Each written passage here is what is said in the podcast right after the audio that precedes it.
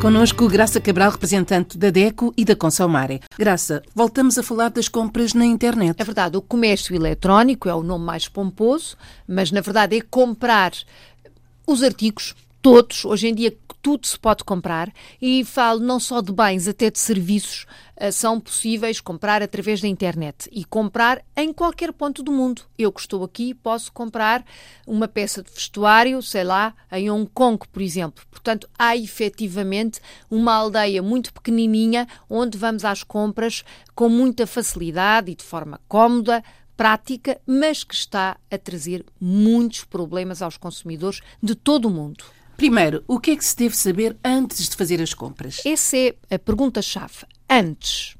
Antes de carregar na tecla comprar, o que é que temos que verificar? Sobretudo se estamos a comprar em lojas virtuais que não estão em Portugal ou no espaço europeu. Falo espaço europeu, falo no espaço europeu porque as leis uh, comunitárias são válidas aqui e em qualquer Estado-membro da União Europeia. Portanto, se estiver a ouvir na Alemanha, é exatamente a mesma situação, mas se não estiver a ouvir em Cabo Verde, já tem uma situação completamente diferente.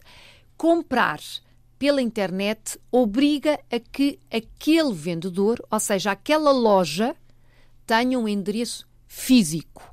Ou seja, primeiro ponto, consumidor que está a comprar, verifique se no site há informação sobre a morada física, um número de telefone, um endereço de correio eletrónico, uh, até uh, o nome ou o nome da empresa ou o nome da pessoa que está à frente daquela loja virtual, onde há representantes daquela loja no nosso país, porque vamos imaginar que estamos a comprar, por exemplo, um eletrodoméstico, onde é que depois pedimos a reparação desse eletrodoméstico. Verificar se esta informação está lá e está de forma clara. Se está escrita em português, é porque aquela loja virtual existe. existe e cumpre as regras portuguesas.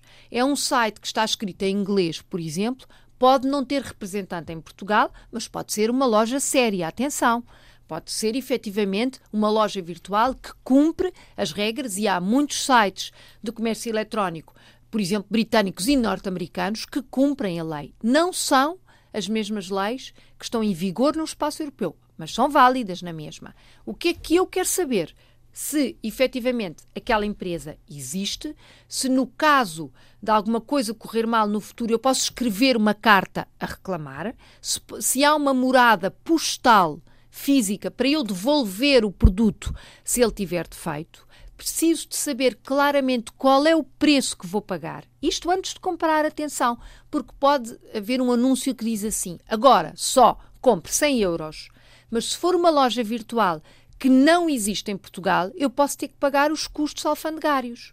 Esta situação é muito importante para, por exemplo, os países que falam português em África. Situação muito comum em Cabo Verde, por exemplo, e em Moçambique. Aí os problemas ainda são maiores. Muito maiores, porque não só aquela informação não está na língua local em 90% dos casos, como ainda por cima não há uma morada física e mais, o preço que aparece nunca ou raramente é o final. Porque o consumidor vai pagar aquele preço mais os portes de envio, mais os custos alfandegários, porque a maioria destes países paga custos na alfândega, portanto, o preço que o consumidor vai pagar é tão grande que a compra não vai valer com certeza a pena. Portanto, isto é o que eu preciso de saber logo.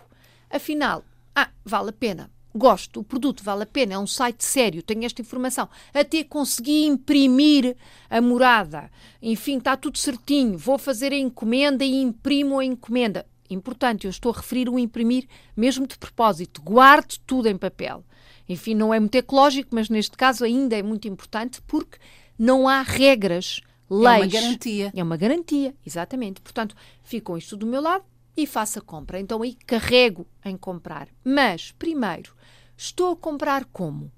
Através do meu número uh, de conta bancária, através do cartão de crédito, através de um código para ir pagar numa máquina multibanco. É preciso também saber como é que vou pagar? Vou pagar quando me entregarem o produto em casa, em dinheiro vivo? Vou levantar aos correios? Qual é a forma mais segura? A forma mais segura é uh, variante conforme o sítio em que nós efetivamente estamos. Se estivermos a falar do espaço europeu, a forma mais segura pode ser, por exemplo, retirar as referências de pagamento automático e pagar numa caixa automática vulgarmente conhecida por caixa multibanco. Mas também pode utilizar os dados do cartão de crédito se efetivamente for um site seguro. Já agora a dica, procure-se é HTTPS, o S de safe, de seguro efetivamente no espaço europeu ou até no espaço uh, uh, do Reino Unido, norte-americano, é efetivamente um procedimento que enfim, à partida é seguro. Estamos a falar de outros em países. África. Em África, por exemplo,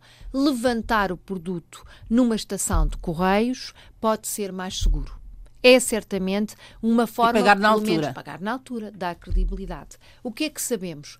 Que há muita gente a ser enganada, muita gente a comprar em sites que são falsos, são particulares a enganar outros particulares. Há pessoas que dão os seus dados pessoais, o número de telefone, a morada de casa, o número da conta. Isso é perigoso. se- é muito perigoso.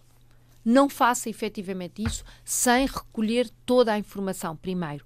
Quem nos ouve, se precisar de ajuda, pode contactar a Associação de Defesa do Consumidor do seu país. E aí tem toda a informação. Se não conseguir, fale sempre aqui para a DEC, claro. Quais são os produtos que não se podem devolver? Isso é muito importante. Qualquer compra pela internet, e o qualquer está entre aspas, pode ser eh, devolvida no prazo de 14 dias seguidos. Eu comprei um computador e o computador vem todo avariado ou não corresponde àquilo que eu comprei. Eu tenho os documentos da minha parte, tiro fotocópias de tudo, escrevo uma carta registada com aviso de recepção para a marca e devolvo o produto. O produto não está em condições. Perfeito. Agora, Devolvem-lhe o dinheiro? devolvem-me o dinheiro ou depositam na minha conta se foi assim que paguei. Tenho que fazer no prazo de 14 dias depois de receber o produto e verificar o que lá vai, não é? Agora vamos imaginar que eu comprei uma camisola da seleção, enfim, de futebol francesa, que são os campeões do mundo. E eh, pedi para gravarem o nome do meu filho. Quando recebo a camisola, a camisola não serve ao miúdo. Não posso devolver. É um artigo personalizado. Isso é claro na lei. Vamos imaginar que comprei um, um jogo de vídeo, não posso devolver. Uma revista de futebol, não posso devolver. O jornal, enfim, de Itália, não posso devolver. Ah, uma gravação, um filme, um DVD, uma gravação áudio, um CD, não posso devolver. Estes artigos não podem ser devolvidos. Se estiverem em condições, claro. Agora vamos imaginar, o CD vem uma caixa vazia, posso devolver, vamos ter que provar, não vai ser fácil, mas ah, a revista não tem nada escrito lá dentro, posso devolver. Estamos a falar de produtos em condições, mas que não correspondem ao fim que eu quero. É o caso da camisola. Não serve ao meu filho, mas tem o nome dele gravado. Eu não posso devolver. Portanto, há este risco e o consumidor tem que o conhecer. Olhe por si. O novo espaço dedicado aos direitos do consumidor em África e em Portugal. Coloque as suas dúvidas enviando o e-mail para o correio eletrónico olheporsi.rtp.pt e ouça as respostas na RDP África à segunda-feira, depois da uma da tarde. Olhe por si. Uma parceria RDP África, Associação DECO, com Isabel Flora e Graça Cabral.